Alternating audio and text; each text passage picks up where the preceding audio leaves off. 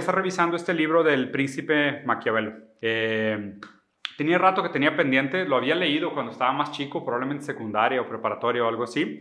Y hace poquito una persona muy querida me, regaló una copia, que vieron que es esta copia hermosa, güey, con la, con la portada morada y toques en dorado y demás. Es una chulada de libro. Y sinceramente, eh, Creo que es un libro que cobra mucha relevancia en la modernidad y es un libro que realmente recomiendo que todo el mundo, si tiene la oportunidad de leerlo, leanlo. Les voy a hacer un resumen hoy de algunas notas que tomé, de algunas cosas que, que identifiqué sobre el libro, pero invariablemente si tienen la oportunidad, creo que es mucho más conveniente que lo lean. Es un libro que Napoleón tuvo en su cabecera, que muchos líderes a nivel global lean mucho valor. De hecho, hay una versión de este libro que tiene las notas de Napoleón, que es el siguiente que quiero leer. Es un libro muy corto, bastante digerible tiene un lenguaje pues bastante antiguo, la verdad, eh, bastante outdated. El libro está lleno de, ejemplos sobre príncipes y reyes de la Europa medieval. Entonces, pues obviamente muchas cosas quedan más como storytelling y metáforas, pero invariablemente es un, es un muy buen libro. Sobre todo, esta, esta edición morada para mí significa mucho, porque inclusive el color morado, que es mi color favorito, no solo por la parte estética, pero el color morado tiene una, una significancia, una historia muy padre. Digo, probablemente si, si habían visto algo de, mi contenido ya habían escuchado esta historia y para la gente nueva, el color morado tiene un vínculo muy grande con la realeza, porque antiguamente los colores, pues los pigmentos, no eran tan fáciles de producirse de manera artificial, entonces los pigmentos se sacaban de fuentes naturales. El rojo mexicano, de hecho, viene de una flor, este, hay muchos colores marrones que vienen de, elementos minerales, y en fin, ¿no? Como que muchos pigmentos tienen un origen natural. El morado específicamente, sobre todo en la, antigua Grecia, eh, venía de una, si no me equivoco, creo que es un molusco o una ostra venenosa que se daba en el fondo del mar, que solo se conseguía en el océano. Como era una fuente venenosa donde, donde se conseguía el, el tono morado, mucha gente se tenía que sacrificar para conseguir pigmento morado. Entonces el tener pigmento morado en las túnicas estaba asociado con la realeza porque simbolizaba que mucha gente se había suicidado eh, para que tú pudieras pintar tu ropa o tus, o tus muebles de morado. Entonces el morado siempre fue un color muy asociado eh, a la opulencia, al poder, al, al, principado, entonces este fin de cosas, ¿no? Entonces digo, no es coincidencia que esta versión tenga esta, esta portada morada y el morado es siempre para mí como un recordatorio del costo de las cosas, el, el costo humano de las cosas, que creo que con el color morado es más evidente y, hoy en día con las cosas que consumimos cada vez es menos evidente la implicación humana que tiene lo que consumimos. Entonces, bueno, les voy a platicar un poquito esta idea del príncipe Maquiavelo. Digo, no, o sea, no es, un, no es un resumen del libro, la intención no, no, sería que fueran esta, más bien les voy a pasar como algunas de las notas, pero básicamente el príncipe Maquiavelo eh, escribió este libro como dejando una herencia eh, intelectual a un nuevo príncipe que iba a asumir el poder en, en, Europa. ¿no? Entonces, obviamente el príncipe Maquiavelo está pensado para esa época de Europa, pero lo interesante es cómo Maquiavelo se puede leer hoy en día. O sea, a fin de cuentas, Maquiavelo es la relación entre el ser humano y el poder. O sea, cómo la gente recibe el poder, cómo la gente administra el poder y lo que se hace con el poder, ¿no? Y cómo el poder de alguna manera se usa a favor de algunas causas y de alguna manera también modifica la manera como los seres humanos se relacionan. En ese sentido, pues cobra mucha relevancia en la modernidad, porque en el libro original de Maquiavelo, pues se habla de príncipes, de soldados, de campesinos, de gestores, de embajadores, de consejeros, cuando hoy en día mucho de esto se podría ver tanto a nivel político como a nivel económico como a nivel social, donde los príncipes son los CEOs, los directores, los gerentes o cualquier figura de autoridad, cualquier líder político, eh, los consejeros pues son los consultores, los socios, los board members, ese tipo de cosas, los soldados son los equipos de trabajo, los mercenarios son las personas que contratas como tercerizados para hacer algunas tareas de la empresa y la gente, el pueblo, pues son muchas veces los consumidores o nosotros los votantes, depende si lo estás viendo en la metáfora política o en la metáfora económica. Pero este libro también se ganó una muy mala fama con la historia. De hecho, el maquiavelismo se usó durante mucho tiempo casi como un adjetivo para describir a líderes muy nefastos, como diciendo, esta persona tiene una característica muy maquiavélica.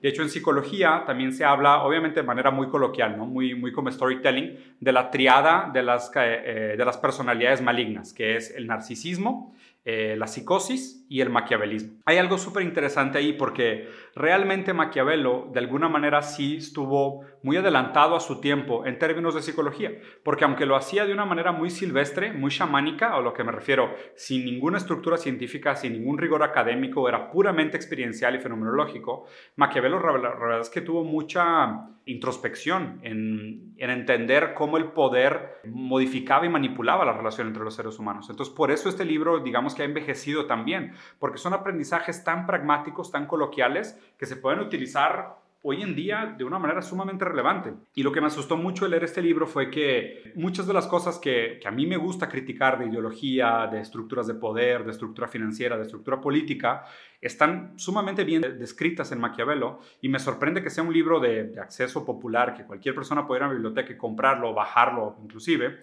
y, describe prácticamente en blanco y negro muchos de los comportamientos vulgares que tienen los líderes de hoy en día. Eso fue lo que más me sorprendió de volverlo a leer, que prácticamente lo que estaba viendo era, sí, o sea, esto describe de una manera casi fórmula matemática cómo la mayoría de los líderes populares se comportan hoy en día. Pero bueno, a fin de cuentas, entonces vamos a platicar un poquito sobre esta relación entre el ser humano y el poder, ¿no? La primera pregunta es eh, si, si, Maquiavelo habla de este príncipe, el príncipe, el príncipe Maquiavelo, eh, la figura del príncipe y cómo llega al poder y qué es lo que tiene que hacer para perseverar en el poder o para conservar el poder o para mantener el poder. La pregunta es, ¿por qué necesitamos líderes? A grandes rasgos, los líderes vienen a suplir la figura paterna cuando nos hacemos adultos. ¿A qué me refiero con esto?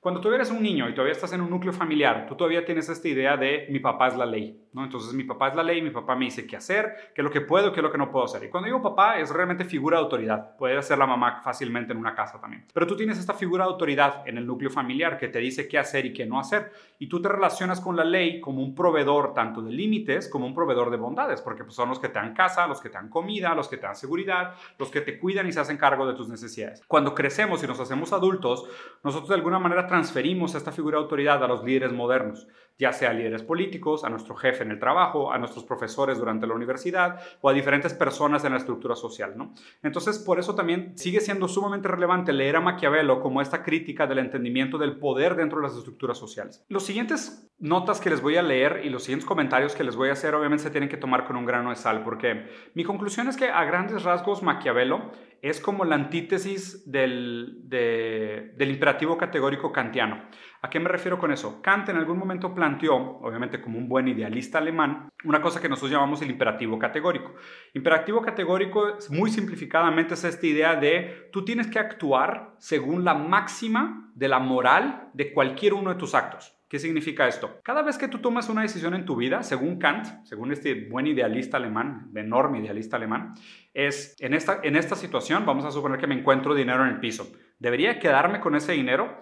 La respuesta que tú te tienes que plantear es, ¿es la mejor manera de tomar una decisión en todas las situaciones similares? Y esa sería la decisión que tomarías en todas las situaciones. O sea, quiere decir que el bien se tiene que hacer de manera absoluta, invariablemente a la situación o contexto. Entonces, si está mal robar, está mal robar en todas las ocasiones en las que se presenta una oportunidad de robar. Está mal matar, entonces tú nunca deberías de matar por absolutamente ningún motivo, se vuelve irreprochable. De alguna manera ese es el imperativo categórico. Es muy idealista. Es idealista en el sentido de que habla de un mundo utópico, habla de un comportamiento social, pues casi exagerado en su bondad. Y yo veo a Maquiavelo como, como el antagonista de esta idea. Maquiavelo es sumamente pragmático. O sea, Maquiavelo, y creo que equivocadamente la gente le ha dado esta idea de que, es pura maldad, es una persona sumamente manipuladora y demás. Y sí, de alguna manera, pero Maquiavelo para mí es la tangibilización de la promesa de el fin justifica los medios. Maquiavelo lo que decía es que nosotros deberíamos de buscar como príncipes, como líderes, como reyes, como CEOs, como figuras públicas, deberíamos de buscar un, un bien común, un bien mayor. ¿Cuál es la mejor manera de hacer el bien a los demás y lograr lo mejor de la sociedad? Aunque esto implique hacer actos amorales, no inmorales, amorales y aéticos en el camino para llegar a ese bien superior. Obviamente, esta idea del pragmatismo pone toda la responsabilidad del futuro en el, príncipe, como diciendo, el príncipe ya tiene una visión sobre el futuro, entonces él, en su visión de, de utopía, de lo que él quiere lograr para la sociedad o para su pueblo, él va a hacer lo que sea necesario durante el transcurso para lograr tangibilizar esta visión que él tiene sobre las cosas. Obviamente habla de una figura de, altísima responsabilidad, pero también sin escrúpulos, porque él está dispuesto prácticamente a pasarse cualquier cosa en el camino con tal de lograr realizar su visión. Entonces es como un antagonismo al, sujeto eh, kantiano, al, imperativo categórico kantiano, y él lo que propone es algo completamente pragmático en el sentido de el sí, el fin justifica los medios. Básicamente, eh, en, esta, en esta lectura de cómo el los príncipes se relacionan con el poder, él da cuatro ejemplos de cómo un príncipe llega al poder. Y cuando digo príncipe, de nuevo estoy usando la palabra líder, como un líder, un líder llega al poder. Él dice que cuando un líder llega al poder por la paz, o sea, imagínate, mi papá tiene una gran empresa, mi papá fallece y yo me quedo con su empresa. ¿okay? Él dice que en los tiempos de paz, su sugerencia es que los líderes hagan el menor cambio posible. Si las cosas van bien, Tú lo que tienes que hacer es entrar y que la gente sienta esa seguridad de decir, bueno, pues no hubo grandes cambios, no se comprometió tanto mi, integridad, mi manera de ser, y tratas de pasar básicamente desapercibido. Y aquí tiene una frase muy maquiavélica, que la primera frase que voy a citar es, es más fácil satisfacer a aquellos que solo desean no sufrir. Y qué interesante esto, porque habla justo de esta idea del miedo al cambio. Obviamente cuando hay un cambio de figura de poder, lo primero que la gente piensa es, va a ser un líder peor o mejor que el pasado. El consejo de Maquiavelo es, si tú asumes una figura de responsabilidad a través de un medio pacífico y llegas a esa postura de poder, la recomendación es no hagas grandes cambios drásticos, porque lo único que la gente no quiere es sufrir y les da miedo el proceso de cambio. Entonces él dice, tienes muy poca gente que complacer, porque la gente lo único que quiere es no sufrir. Si te quedas más o menos igual, con eso ya vas a, vas a poder mantener tu, poder que heredaste de manera pacífica de una forma sustentable. El segundo es eh, el que se vuelve líder de la noche a la mañana o de una manera muy, muy súbita, ¿no? muy repentina, muy rápida. Y, aquí hay, hay una lectura sumamente importante que es la gente que sube al poder o gana poder de una manera muy repentina, vamos a decir que heredas, eh, heredas una empresa pero nadie sabía de ti o no hay ningún vínculo familiar contigo, no hay ningún referente, o fundaste una empresa de e-commerce y de la noche a la mañana ganaste millones y tienes una empresa millonaria, o tu empresa creció muy rápido, esto es un ejemplo de la gente que gana poder demasiado rápido. Es sumamente peligroso y es una posición muy frágil. ¿Por qué? Porque el proceso de ganar el poder es un proceso que no solo te enseña, pero sino que te ayuda a establecer todos los vínculos eh, sociales y estratégicos para poder consolidarte como figura de poder. No es recomendable llegar a ser una figura de poder de la noche a la mañana.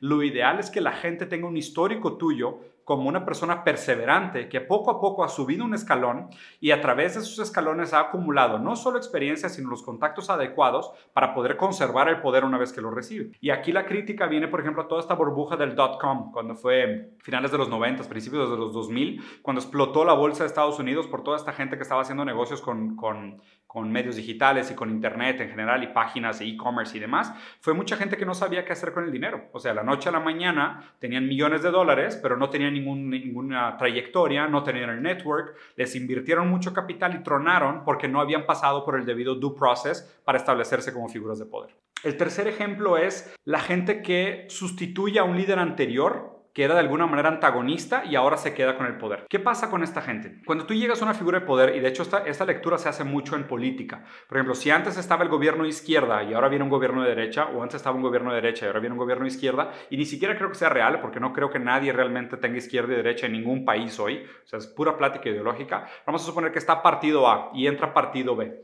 Aquí la recomendación de Maquiavelo es destruye todas las antiguas estructuras de poder. ¿Por qué? Porque si no, todas esas estructuras de poder del, poder anterior, aunque tú les des puestos, van a ser figuras que van a estar poco a poco promoviendo la resistencia contra tu, contra tu liderazgo.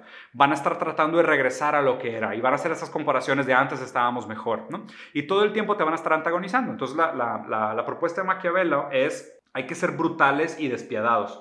Las heridas leves prometen venganza, las aniquilantes no.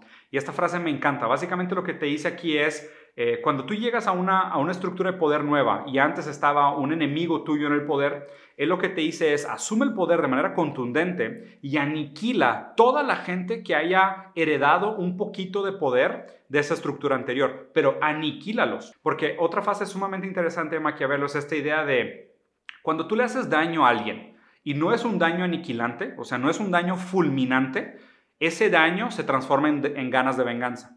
Cuando tú le vas a hacer daño a alguien, asegúrate de que sea un daño del cual no se puedan recuperar. Porque la gente que se recupera de un daño que tú le has hecho, lo único que va a hacer es acumular sed de venganza. Entonces, el consejo de Maquiavelo es, cuando vayas a ser brutal, cuando vayas a cometer maldad, hazlo de manera contundente, de manera aniquilante, que se acaben completamente las esperanzas de la otra persona de tener cualquier aspiración de levantarse contra ti otra vez. Porque si no, lo que estás haciendo solo es crear una herida que va a cicatrizar y va a estar ahí como un constante recuerdo del daño que le hiciste. El cuarto punto es para la gente que, que adquiere el poder de una manera muy súbita. ¿no? De, una manera muy, muy rápida. Aquí hay un aprendizaje sumamente importante sobre cómo hacer el bien y el mal y cómo manejar el bien y el mal a través del tiempo. Y se parece mucho al comentario anterior, Maquiavelo decía que, que el bien se tiene que hacer en pequeñas dosis, como si fuera un cuentagotas, o sea, en dosis muy pequeñas, y el mal se tiene que hacer de una sola vez. ¿Por qué? Porque si tú haces el bien de poco a poco, la gente se queda con ese sabor de boca de que eres un líder benevolente. Y cuando haces el mal, haces mucho daño de una sola vez, la gente se queda con ese shock de, ah, qué, falta de moral, qué falta de ética, pero pasa, y con el tiempo pues nos olvidamos y nos quedamos con esta idea de, ah, está haciendo un poquito de bien todos los días, si un día hizo mucho mal, pues no importa, porque la mayoría de los días está haciendo cosas buenas, aunque fuera completamente desproporcional. O sea, imagínense el análisis de decir, ¿qué tal si un líder eh, una vez al día les da pan al pueblo y una vez al mes ejecuta 100 personas en plaza pública? O sea, el punto de vista de Maquiavelo es que el pueblo lo va a perseguir todavía como una persona, como un líder bueno, porque todos los días está haciendo pequeñas cositas buenas y una vez al mes hace una cosa muy mala, pero lo hace de golpe. Entonces, el consejo de Maquiavelo es eh, para la gente que tiene que restablecerse en el poder de manera súbita, el bien se tiene que hacer de manera continua y en pequeñas dosis para que la gente se vuelva casi adicta a esa bondad del, príncipe, pero el mal se tiene que hacer de una manera fulminante y de golpe, y después otra vez retraerte y volver a hacer las cosas, las cosas positivas. Hay una historia bien famosa de September 11, del 11 de septiembre, que cuando pasó lo de las Torres Gemelas en Estados Unidos, hay un, hay un mail bien famoso que, que salió en redes sociales después de mucho tiempo, como que liqueó y era de un, de un alto directivo del partido, no me acuerdo si era, creo que el Partido Republicano de Estados Unidos, diciendo, oigan, pues si tienen esqueletos en el closet, ahorita es cuando hay que sacarlos, porque ahorita es cuando la gente está distraída. O sea, justo en este momento, cuando, cuando parece que hubo mucha maldad, es hora de sacar otras maldades y como subirlas a la misma mochila de maldad para que la gente les ponga menos atención y pasen desapercibidas. Digo, la gente que está diciendo que AMLO es bien maquiavélico, prácticamente todos los líderes políticos. O sea, y algunos conscientes y otros inconscientemente. Me parece que esta es como la figura de autoridad y la figura política. Y lo que me parece tan extraño de haber leído el libro de Maquiavelo y hacer este análisis es que en algunos líderes políticos sí lo veo casi descarado, como parece que están siguiendo una fórmula de cómo ser esos líderes maquiavélicos, y en otros lo hacen casi porque parece o su naturaleza o porque el sistema los orilla a ser así. O sea, piensen también en estos grandes líderes filántropos Bill Gates y Zuckerberg y lo que tú quieras, ¿qué no es exactamente esto lo que hacen? O sea, como dosificar el bien y el mal. O sea, en el sentido de, ¿sabes? O sea, cuando salen estos escándalos de, ¿sabes? Apple tiene niños de 8 años eh, maquilando celulares en China pero de vez en cuando, ¿sabes? Pero todo el tiempo están como que donando y give back y estamos dando acciones y estamos haciendo pequeños actos. Como que el bien te lo dosifican en cosas chiquitas para amenizar el impacto cuando salen estas grandes noticias escandalosas de lo inmorales que son muchas de estas empresas. Entonces realmente lo que hacen ellos es exactamente hacernos creer eso. O sea, el, mal se hace en estos grandes escándalos mediáticos. De una sola vez hacen el address y van al público y piden perdón y lo que tú quieras y salen toda esta maldad atroz e inmoral que están haciendo para perpetuar sus riquezas y establecerse como empresas de capital. Y luego regresan a su día a día de pequeñas bondades, de interesarse por el consumidor, de tratar de generarte valor con sus productos y demás. Es, es, es un comportamiento muy, muy maquiavélico. Relacionado al cambio. Aquí hay algo sumamente interesante que habla de la naturaleza humana y de nuevo es un reflejo de cómo creo que Maquiavelo fue un psicólogo o mínimo una persona que tenía una sensibilidad muy grande al comportamiento humano. Y él hablaba de cómo en general la gente se opone al cambio. ¿A qué se refiere con se opone al cambio? Es esta frase coloquial de más vale un malo conocido que un malo por conocer, ¿no? Que es esta idea de prefiero quedarme con esta maldad que ya sé, aunque mi líder sea muy malo y muy déspota, no sé si el siguiente líder va a poder ser aún peor. Entonces, cuando hay un cambio de figuras de poder, en general, el speech de cambio utópico y vamos a transformar todo y todo va a cambiar y todo va a ser distinto, asusta a todo el mundo. ¿Por qué? Porque a la gente que le estaba yendo bien con el sistema anterior dice, güey, pues me va a ir peor. O sea, si las cosas van a cambiar, ahora yo puedo acabar abajo y las cosas van a acabar mal. Y la gente que, está abajo, obviamente pesimista y negativa con la vida, todavía dice, pues me puede ir peor que antes y el siguiente líder puede ser aún más déspota. Muy poca gente cae en, esta, en este idealismo de decir, las cosas van a estar mejor con el siguiente gobierno, ¿no? De hecho, si se fijan, muchas de las campañas políticas, ah, me corrigieron la frase, mejor, mejor malo conocido que bueno por conocer, exactamente. Entonces, mucha gente cae como en esta falacia política de decir, let's make America great again. ¿No? ¿Por qué? Porque es esta idea de nosotros solo podemos atribuirle un valor positivo a las cosas con las cuales nos sentimos familiarizados. Entonces, esta idea de vamos a hacer que América sea un grande lugar otra vez es regresar a un momento anterior donde supuestamente las cosas estaban mejor. Hay una, hay una paradoja interesante sobre cómo hablar del cambio.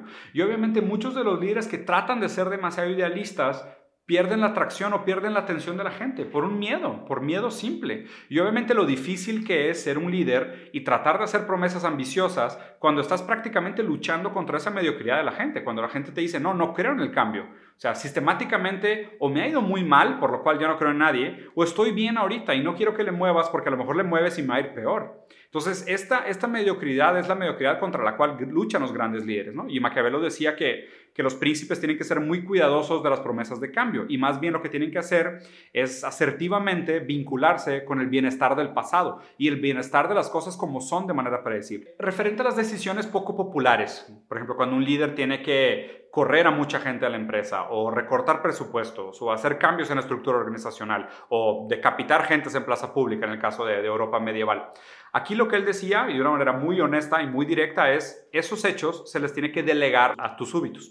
O sea, las cosas malas no las hace el príncipe de manera directa. Aunque sean decisión del príncipe, el príncipe siempre usa estas como scapegoats, ¿no? O sea, usas a alguien que dé la cara por ti, tienes un buen súbito que también tiene aspiraciones al poder y le dices, oye, ¿sabes qué? Pues yo no puedo decapitar a 100 personas, entonces ten el cuchillo, ve y tú decapítalos. Y después si veo que la reacción no fue buena, yo te voy a matar a ti para decir que fue tu culpa y fuiste demasiado, eh, demasiado cruel o demasiado inmoral con tus actos. Entonces puedo leer yo la, la respuesta del pueblo y ver qué pasa. Con las empresas pasa algo similar. O imagínate que una empresa empieza una campaña de comunicación tratando de hacer algo para amenizar el impacto de, no sé, de las lluvias, en la falta de lluvias en África, ¿no? Y se tratan de vincular y resulta que hacen un partnership con el gobierno local y, mandan ayuda y demás y resulta que pues no funciona como se esperaba y la ayuda que están mandando es mínima, no es suficiente para amenizar los daños y obviamente la empresa lo que hace es, ¿sabes? Pues que el gobierno local es corrupto y solo llegó 80% de la ayuda que mandamos, entonces pues es culpa de ellos, nosotros teníamos toda la buena admisión. Tal cual, fríamente, lo que la gente hace, lo que los grandes líderes hacen es no se hacen responsables de sus actos, en el sentido de si tomo una buena decisión fui yo y si algo está pasando mal no es culpa mía. Y también pasa mucho esto también, por ejemplo, con los gobiernos que heredan. Eh, y obviamente todos los gobiernos heredan, ¿no? Porque todos los gobiernos acaban administrando algo que es repercusión de gobiernos anteriores. Entonces es muy fácil para un líder político decir, si la seguridad está bien ahorita, es gracias a mis medidas, es gracias a mis, a mis políticas. Pero si la seguridad no está bien, volteen a ver a los tres gobiernos anteriores que fue culpa de ellos. Puro maquiavelismo. O sea, realmente es puro maquiavelismo. Y de nuevo, siempre me resuena como eco esta idea de que las figuras de poder moderna, los líderes modernos, son, son padres. O sea, son padres, son figuras de autoridad a la cual nosotros confiamos nuestro deseo para que ellos hagan cargo de nosotros, tanto en ponernos límites como proveernos lo que prometen, a cambio de que ellos tienen una responsabilidad y tienen acceso a otras cosas. Esa es la idea de la serviduría pública, pero pues se han vuelto muy astutos en quedarse con lo que les conviene y manejar la, expectativa positiva de lo que les conviene y simplemente delegar estos actos negativos que pudieran reflejar de, manera negativa en su figura y deshacerse de la responsabilidad de lo que ellos creen que no les compete. Pero bueno, ¿cómo se gana un líder el respeto? Y a fin de cuentas el respeto te lo ganas de dos tipos de personas, según Maquiavelo. O de tus verdaderos amigos o de tus verdaderos enemigos. O sea, él lo dice de una manera muy antagónica y muy polarizante más que antagónica. O sea, lo dice de una manera polarizante en el sentido de tus verdaderos amigos te respetan, porque están contigo, te equivoques o no, seas cruel o no, seas malo o no, seas bueno o no, seas dadivoso o no, seas visionario o no, inteligente o no, tus verdaderos amigos están contigo. Y del otro lado, tus verdaderos enemigos también te respetan, porque saben tu maldad, saben tu capacidad, no se van a meter contigo en guerra o en pelea por cualquier cosa porque te respetan.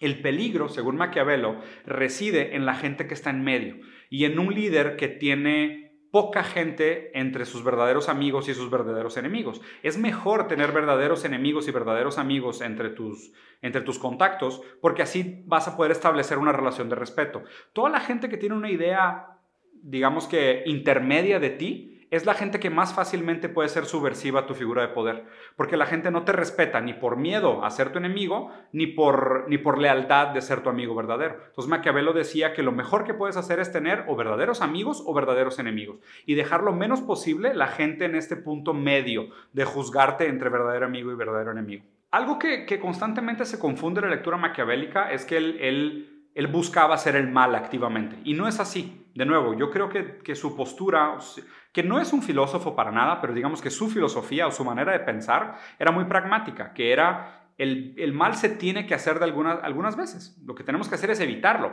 pero sí tenemos que estar consciente que para lograr cosas mayores a veces sí necesitamos hacer el mal. Y en este sentido es... Nunca es deseable hacer el mal a los demás. Nunca debería ser la misión, nunca debería ser el objetivo, pero a veces es necesario hacerlo.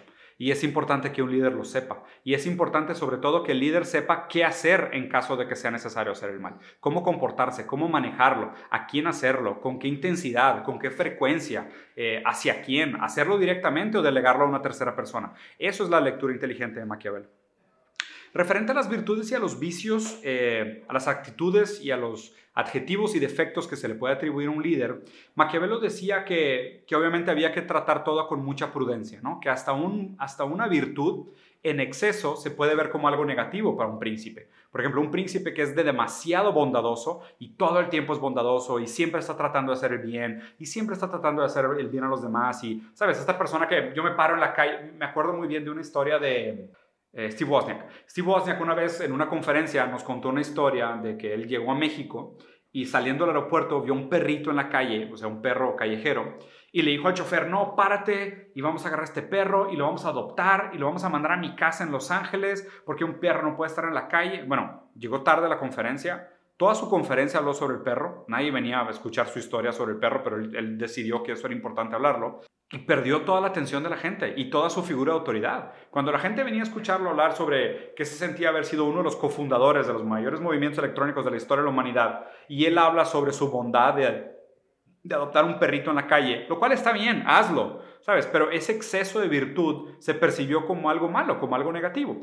Y por otro lado, muchas veces los vicios que percibimos en los líderes en pequeñas dosis pueden verse como algo positivo. ¿Por qué? Porque de alguna manera también los humanizan. O sea, de alguna manera también los hacen como que, ah, bueno, no eres perfecto. Tienes algunas cosas que son vicios. De hecho aquí creo que inclusive muchos de los líderes modernos fallan porque no son capaces de admitir ninguno de sus vicios. Y obviamente todos nosotros tenemos nuestros vicios. Es importante decir, yo también peco de soberbia, o yo también peco de, exagerado, o peco de violento. O sea, eso humaniza a los líderes. Por eso es importante siempre tener ese criterio de ni la bondad en exceso ni el vicio en exceso. Y, algo sumamente maquiavélico sobre esta lectura de la importancia de los vicios y las virtudes en los líderes es que Maquiavelo decía, no es tan importante que los líderes tengan todas las virtudes, solo es importante que aparenten tenerlas. Escuchen eso. O sea, no tienes que tener todas las virtudes, solo tienes que aparentar tener todas las virtudes. Es una frase muy tonta y es como decir, sí, los líderes mienten, por supuesto, porque quieren construir esta idea de que tienen muchas virtudes. Entonces, de nuevo, él decía, hay una diferencia abismal entre tener estas virtudes y que la gente perciba que tienes estas virtudes. Y que tan seguido vemos en campañas políticas o en estrategias de comunicación sobre empresas, sobre releases de PR o relaciones públicas y demás, donde lo que están haciendo es tratar de decirte, ah, Jeff Bezos a lo mejor es un patán que se acostó con la mejor amiga de su esposa y la abandonó, pero tiene estas otras virtudes y tal cual que, que lo validan como líder. Entonces, de nuevo, no es tan importante tener las virtudes, solo es importante que el pueblo perciba que tú tienes estas virtudes. En general, Maquiavelo por el lado positivo tenía una frase que es, no te debes de desviar del camino del bien, a menos de que sea necesario. Pero sobre todo es importante que tengamos esta frase en mente en las cosas pequeñas, no desviarnos del camino del bien en pequeñeces, porque esas pequeñas maldades que tú haces por desviarte de tu camino de la virtud son las cosas que van a manchar tu, tu imagen, tu figura pública y te van a vulnerabilizar en frente al pueblo. Entonces él decía, mantenernos en el camino del bien, a menos de que sea absolutamente necesario desviarte y sobre todo no te desvíes en las cosas pequeñas. Cuando vamos a hacer el bien, también está la pregunta de cómo se debe hacer el bien. De nuevo, cualquier virtud en exceso se puede percibir como algo, como algo negativo. Aquí hay algo bien interesante, sobre todo de nuevo con esta idea de que los líderes modernos son como una figura paterna reinventada para cuando maduramos, porque realmente nunca maduramos, si se dan cuenta. O sea, pasamos de ser niños que tienen papás a ser niños que tienen jefes políticos o jefes empresariales. Y seguimos responsabilizando a esa figura de poder, nunca nos hacemos cargo de nosotros mismos, siempre tercerizamos esa como figura de autoridad, ¿no? Y él decía que un líder que hace mucho el bien, o sea, que todo el tiempo está haciendo bondades y todo el tiempo es bueno con la gente y todo el tiempo está tratando a la gente con, con bondad, dadivoso y demás, a la larga la gente normaliza esa bondad. Y dice, pues, pues es lo normal, ¿no? O sea, todos los viernes me das pizza o, tipo cada dos, seis meses me das un aumento. Entonces es normal que hagas esto. Después de un par de meses o un par de años, la gente va a voltear a decir, oye, pues ya pasaron seis meses, ¿no está mi, mi aumento? Es viernes, ¿por qué no estamos comiendo pizza? Y el bien se normaliza y exigen cada vez más. Entonces, aun cuando hacemos cosas buenas, según Maquiavelo, deberían de ser pautadas, o sea, deberían de ser con un tempo, ¿sabes? Con un, con un ritmo, como diciendo, no dejes que se banalicen, no dejes que se normalicen, porque la gente todo se acostumbra, sobre todo al bien. Y hay que tener mucho cuidado porque después la gente siempre te va a estar exigiendo más y si eres un líder dadivoso, después te van a seguir diciendo que siga haciendo cada vez más. Otro de los consejos extremadamente buenos sobre la bondad y qué hacer en los tiempos de bien que, dio Maquiavelo que me encanta, que es los buenos líderes usan los tiempos de bien para prepararse para los tiempos de mal. Esto habla de un realismo muy crudo de la lectura de Maquiavelo sobre el movimiento de los tiempos. O sea, él realmente nunca espera que exista un progreso transformacional en la humanidad. Él simplemente espera que continúe como este baile, casi aleatorio, casi impredecible, ¿no? Porque él de hecho habla de la, de la diosa fortuna, de la diosa de los estoicos, que es la suerte, ¿no? Y de alguna manera él decía que, que, nosotros tenemos que mantener esta relación con la suerte y usar los tiempos donde las cosas parecen estar bien, donde las cosas parecen estar estables, para prepararnos para los momentos inevitables que van a venir de adversidad. Y esto también me parece una lectura sumamente inteligente, como que la gente dice, pues ya, trabajé muchos años, ahora estoy bien, tengo un poquito de lana, voy a gastar, voy a viajar y demás, ¿no? Pues según Maquiavelo lo que tienes que hacer es, ah, estás bien, te lo estás pasando bien, te sobró un poquito de lana. Bueno, justo ahora es cuando te deberías de poner paranoico, empezar a hacer otro curso, desarrollar otro talento, ahorrar un poco de dinero, hacer un fondo de inversión, porque no sabes, a lo mejor en tres años le da cáncer a tu hijo y no tienes nada de dónde pagar o a lo mejor atacan tu empresa y pierdes tus acciones y tienes que volver a empezar. Entonces Maquiavelo decía, los tiempos de bien para los buenos príncipes, los buenos líderes, son tiempos de preparación, donde la gente tiene que invertir en sí mismo, en sus redes, en sus embajadores, en sus asesores, para desarrollar talentos que lo van a ayudar a sobrevivir los momentos de adversidad que invariablemente van a llegar. Otra frase que me encanta, que de hecho el, el libro hace mucho énfasis en esta idea de que cuando una persona llega a un reino, o sea, cuando tú llegas a un principado, o vamos a suponer aquí, cuando estás haciendo una lectura de una empresa, la primera imagen que tú te das del CEO, del director, del dueño de la empresa o del líder es la manera como su equipo habla de él. Si su equipo se refiere a él con respeto, con, admiración, con, sentimientos positivos, con agradecimiento, inmediatamente tú vas a tener una buena imagen de ese líder. Pero si tú llegas y inmediatamente la gente que trabaja contigo dice, no, pues tipo, no es un buen jefe, no es una buena persona, siempre está viendo más por su lado que por el de nosotros, no nos apoya, eso ya inmediatamente te predispone a que seas a que seas un líder con una figura muy débil. En, esa relación entre el líder, la figura de poder y la gente que lo rodea, Maquiavelo tenía otro comentario sumamente interesante, que es el líder, el príncipe, tiene que escuchar a poca gente. El líder no puede ser escucho a todo el mundo y todo el mundo puede llegar con su opinión y yo estoy aquí abierto para los oídos del pueblo todo el tiempo. No, eso es un líder débil. El líder realmente escucha a poca gente, pero a la gente que escucha, los escucha plena y humildemente. Eso es lo que hace un líder correcto. Y me parece un consejo sumamente inteligente. O sea, imagínense, si tú tratas de complacer a todo el mundo que te rodea, a mucha gente vas a decepcionar, porque no tienes cómo complacer a todos. Todo el mundo, todo el mundo espera algo distinto de ti. Si tú escoges solo esa gente que es realmente importante para ti, para complacerlos, es más fácil que, logres complacerlos, que logres establecer una buena relación con ellos y que les rindas cuentas y ellos te defiendan de los demás que están diciendo que no estás siendo complaciente con ellos. Aquí donde tenemos que ser muy inteligentes y decidir a quién complacer y a quién no. Un buen líder escucha a poca gente, pero los que escucha, los escucha atentamente, humildemente y plenamente. Otra cosa con, la relación entre el, el, el príncipe, el líder y la gente que lo rodea. Y es un consejo sumamente maquiavélico. Y de nuevo, eh, todavía no estoy ni siquiera poniendo mi, cosecha sobre esto. Hay muchas de estas cosas con las cuales no estoy de acuerdo. Más bien, simplemente leo este libro como una manera de leer el comportamiento público de muchas figuras de autoridad. Sobre todo los políticos, CEOs y directores de empresas. Nunca empoderes demasiado a la gente que está debajo de ti. Porque empoderar a la gente que está debajo de ti básicamente es cavar tu tumba. Y es real. O sea, piénsenlo así. Eh, ¿Qué político realmente te diría yo quiero un pueblo más empoderado que yo. Y de hecho aquí había una metáfora muy importante con la idea de dar armas, ¿no? Y, ahorita entiendo la dificultad de quitar las armas de Estados Unidos o, de cualquier otro país en su defecto. ¿Por qué? Lo primero que piensa la gente que tiene porte de armas es, mi gobierno no tiene miedo de mi insurgencia. O sea, mi gobierno no tiene miedo de que yo me levante en armas mañana. De hecho, al revés. O sea, cuando tú llegas con un general del ejército y lo primero que te, te hace es dar una pistola, o sea, piénsalo en películas de Hollywood. O sea, es este típico momento donde dos enemigos se tienen que unir para pelear contra un tercero y en ese momento el, el héroe le da al villano una pistola y le dice, ayúdame. En ese momento tú dices, hay plena confianza entre los dos, porque van a trabajar juntos contra un tercero. Y al revés, cuando están dos amigos y los dos están armados y uno le dice al otro, oye, dame tu arma, pues inmediatamente lo que la persona piensa es, pues no confías en mí, entonces yo tampoco puedo confiar en ti. Entonces aquí hay una figura muy interesante en empoderar a los súbitos. Empoderar a los súbitos desde el punto de vista maquiavélico sí tenía que ver con las armas, que era tal cual. Si tú armas a tu pueblo, básicamente estás construyéndote un ejército, porque tú les diste esa arma, tú los empoderaste y lo primero que van a hacer es decir, este rey o este líder o este príncipe que me dio el derecho y el poder de defenderme a mí mismo, también es la persona que yo quiero defender, porque él me defiende a mí. Y por otro lado, el, rey o el líder que se percibe como el que le quita las capacidades de, de autodefensa al pueblo, es un líder que no quiere tener insurgencia. Y obviamente entiéndase la dificultad que sería hoy en día en Estados Unidos decir a la gente, les quito las armas. Tal cual la respuesta es, over my cold dead hands. O sea, el pueblo responde, me quitas las armas cuando esté muerto en el piso. ¿Por qué? Porque ellos de alguna manera tienen esta idea instaurada de que el gobierno me armó. Entonces el gobierno me da empoderamiento. Ellos con esta pistola en la mano se sienten capaces de decir, si mañana no me gustan mis, mis gobernantes y empiezan a ser autoritarios, pues tengo una pistola para defenderme. Al contrario de un pueblo que no tiene acceso a armas y no está defendido por la política pública, se siente completamente desarmado. Y obviamente pues su confianza en el pueblo es mucho menor.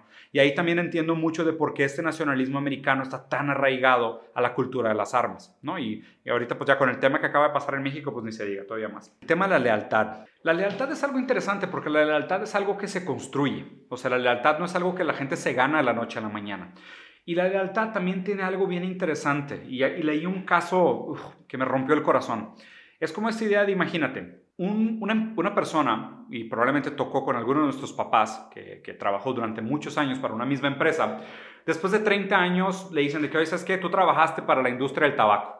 Y ahora resulta que la industria del tabaco es pésima y sabemos que causa cáncer y volvía adictos a los niños y es una pésima industria, completamente reprochable, ¿sabes? Universalmente reprochable. Y la gente que se viene retirando de esas empresas te va a decir, oye, pues no, eran tan malas, o sea, yo trabajaba ahí, yo veía cómo se hacían las cosas, la gente no, no es como que querían matar a nadie, pues a lo mejor faltaba información y pecamos de ignorantes y todo. ¿De dónde viene esa lealtad de no poder voltear atrás y decir, sí, lo que hicimos fue atroz, o sea, matamos a cuánta gente de cáncer, hicimos a niños adictos y bebés adictos porque las mamás fumaban cuando estaban embarazadas y no son capaces de responder a eso porque tienen una lealtad muy grande a lo que hicieron. Realmente a lo que están siendo leales es a su propia decisión de haber trabajado durante 20 años en esa empresa. Qué difícil es admitir que durante 20 años fuiste un idiota, que durante 20 años trabajaste para la empresa equivocada a eso le debemos la lealtad, no tanto las figuras de poder. Piénsalo así. Cuando una persona vota por un partido político y después el partido político llega al poder y empieza a hacer puras estupideces, la gente es leal a ese nuevo partido político con tal de no admitir que eran unos ignorantes. No necesariamente porque estén de acuerdo con cómo está actuando el pueblo. Es que admitir que el, que el gobernante que ellos escogieron es un idiota sería admitir que ellos son un idiota. Entonces ahí hay un valor bien interesante cómo funciona la lealtad. La lealtad poco a poco es manipular a la gente para que te den el poder, te empoderen y poco a poco ellos mismos se tengan que tragar su criterio con tal de no admitir que se equivocaron. y apelamos al ego de la persona leal para que permanezca súbita a tus deseos y tus ambiciones como príncipes. Y básicamente así es como funciona la política a grandes rasgos. O sea, estoy describiendo prácticamente a todos mis tíos fanáticos en políticas que son unos soberbios, no son capaces de admitir que votaron por el partido equivocado. Y ahí están tercos diciendo, no, es que lo están juzgando de más o lo están criticando de más, con tal de no admitir que, oye, votaste como un imbécil mal informado. ¿no? ¿Cómo se debe relacionar un, un, verdadero líder referente a los problemas? Que invariablemente van a suceder, van a pasar, ¿no? Y aquí, de nuevo, eh, Maquiavelo tiene una frase que me gusta mucho, que, bueno, está la filosofía estoica, eh, estoica, que pues Séneca y demás, que habla mucho de esta figura de la suerte, de la fortuna, ¿no? que es como una tercerización de lo que pasa en el mundo. Entonces, a contrario del determinismo, que el determinismo es esta idea filosófica de que todo está vinculado a un acontecimiento anterior, entonces todas las cosas están predeterminadas, no hay realmente eh, libertad de decisión, sino que todo ya está predeterminado. Y hablar de la figura de la suerte para Maquiavelo fue algo interesante, porque Maquiavelo decía, la suerte, la fortuna, y sobre todo énfasis en este, en este eh, la, o sea, feminizando a la figura de la suerte. Él decía que la suerte tenía que ser seducida y domada por un hombre de atributos que son atractivos para una mujer. Y esto se me hizo una cosa bien interesante, sobre todo desde el lado psicoanalítico y esta idea de la etimología de las palabras y cómo se constituye y demás. O sea, Maquiavelo decía, la suerte es una mujer, y como una mujer, nosotros la tenemos que ganar, la tenemos que seducir, tenemos que estar dispuestos a entregarnos completamente por ella. Lo cual se me hace una idea bastante romántica, pero de ahí viene esta idea de la suerte favorece a los audaces. Uh, fortune favors the bold, ¿no? O sea, los hombres audaces son favorecidos por la suerte. Y simplemente es un tema de una ecuación matemática. O sea, más allá del romanticismo, de decir las mujeres quieren ser impresionadas y seducidas por estos hombres jóvenes y valientes y guerreros aventureros, Realmente lo que se refiere es que los hombres que se exponen más a la suerte, igual que tienen más posibilidades de fracaso, también tienen más posibilidades de éxito. ¿Por qué? Simplemente por probabilidad estadística. Si tú te expones a 20 posibilidades, y es un 50-50, tienes 10 de fallar y, 10 de tener éxito, que a lo mejor es 10 veces más que un hombre que solo se, se enfrenta a la suerte una vez. Entonces, la relación que tiene con, la suerte es sumamente interesante porque él decía que el éxito es una, un encuentro fortuno entre la probabilidad y la preparación. Entonces aquí hay una lectura bien padre y sobre todo este romanticismo de la suerte como una figura femenina.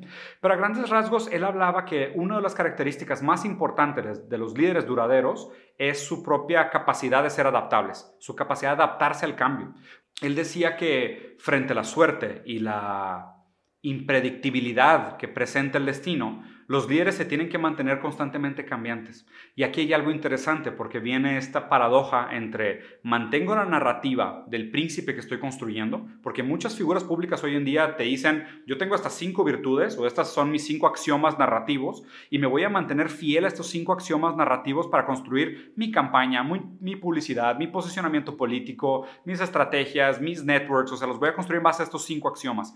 Pero él decía que eso debilita a un líder. ¿Por qué? Porque el líder nunca sabe cómo la fortuna se va a modificar. Entonces es importante que el líder mantenga, aunque tenga estas virtudes percibidas de manera constante, una capacidad maleable de adaptarse a la manera como se le presenta el destino. Para cerrar, entonces, yo creo que la idea esta de Maquiavelo es sumamente interesante porque primero fue una persona sumamente mal entendida. O sea, creo que pop y prostitutamente nosotros tenemos a asociar el maquiavelismo como algo sumamente negativo, lo cual puede ser eh, pero por otro lado, Maquiavelo decía que simplemente el fin justifica los medios y que un líder comprometido con un fin tiene que estar dispuesto a ser brutal contra la moral, ser amoral, contar de lograr lo que se está proponiendo como meta. Y aquí es donde realmente se vuelve muy cuestionable si una figura maquiavélica debería ser tachable como negativo o no. Porque la idea es, si un líder se plantea una visión para el mundo que realmente vale la pena, pues qué tanto esos actos puedes criticar. O sea, pensemos en la gente que ha admirado a Maquiavelo en la historia. O sea, vamos a pensarlo así. Hitler a lo mejor tenía una idea muy desgraciada, muy nociva de crear una raza de superhombres. Y obviamente más allá de su bias político y su xenofobia y su racismo y demás, él quería purificar a la raza. Y él tiene una visión sobre un superhombre, de alguna manera inspirado en este libro robado por la hermana de Nietzsche, del Will to Power, y él estaba dispuesto a cometer las atrocidades necesarias con tal de cumplir su meta. Y la pregunta es, ¿cuántos de los líderes modernos hoy no están embriagados del poder? Y como ya no existe realmente una democracia que pueda cuestionar a estos grandes filántropos billonarios que hacen absolutamente lo que se les antoja, y realmente para ellos sí, si ellos, vamos a suponer, ¿no? Pudiera entender que un CEO de Google dijera, no importa que nuestros iPhones los estén construyendo unos niños esclavos en China, porque es más importante conectar a toda la gente que se quiere conectar por teléfono hoy en día. Esa es una postura sumamente maquiavélica. Y ahí es donde nosotros tenemos que entrar y juzgar qué tanto dispuesto estamos a aceptar esos actos atroces, inhumanos, a cambio de lo que nos están ofreciendo. Porque nosotros aquí, si tú no eres el príncipe, tú eres el pueblo. Y aquí lo que tienes que pensar es qué poder le estás dando al príncipe a través de, tu sumisión a cambio de las migajas que él te está dando. Y qué tanto nosotros toleramos ese mal en cubetazos con tal de recibir el bien en contagotas. Y ahí es donde les dejo la reflexión. O sea, qué tan relevante es Maquiavelo hoy en día y qué tan relevante debería ser esta crítica para la modernidad.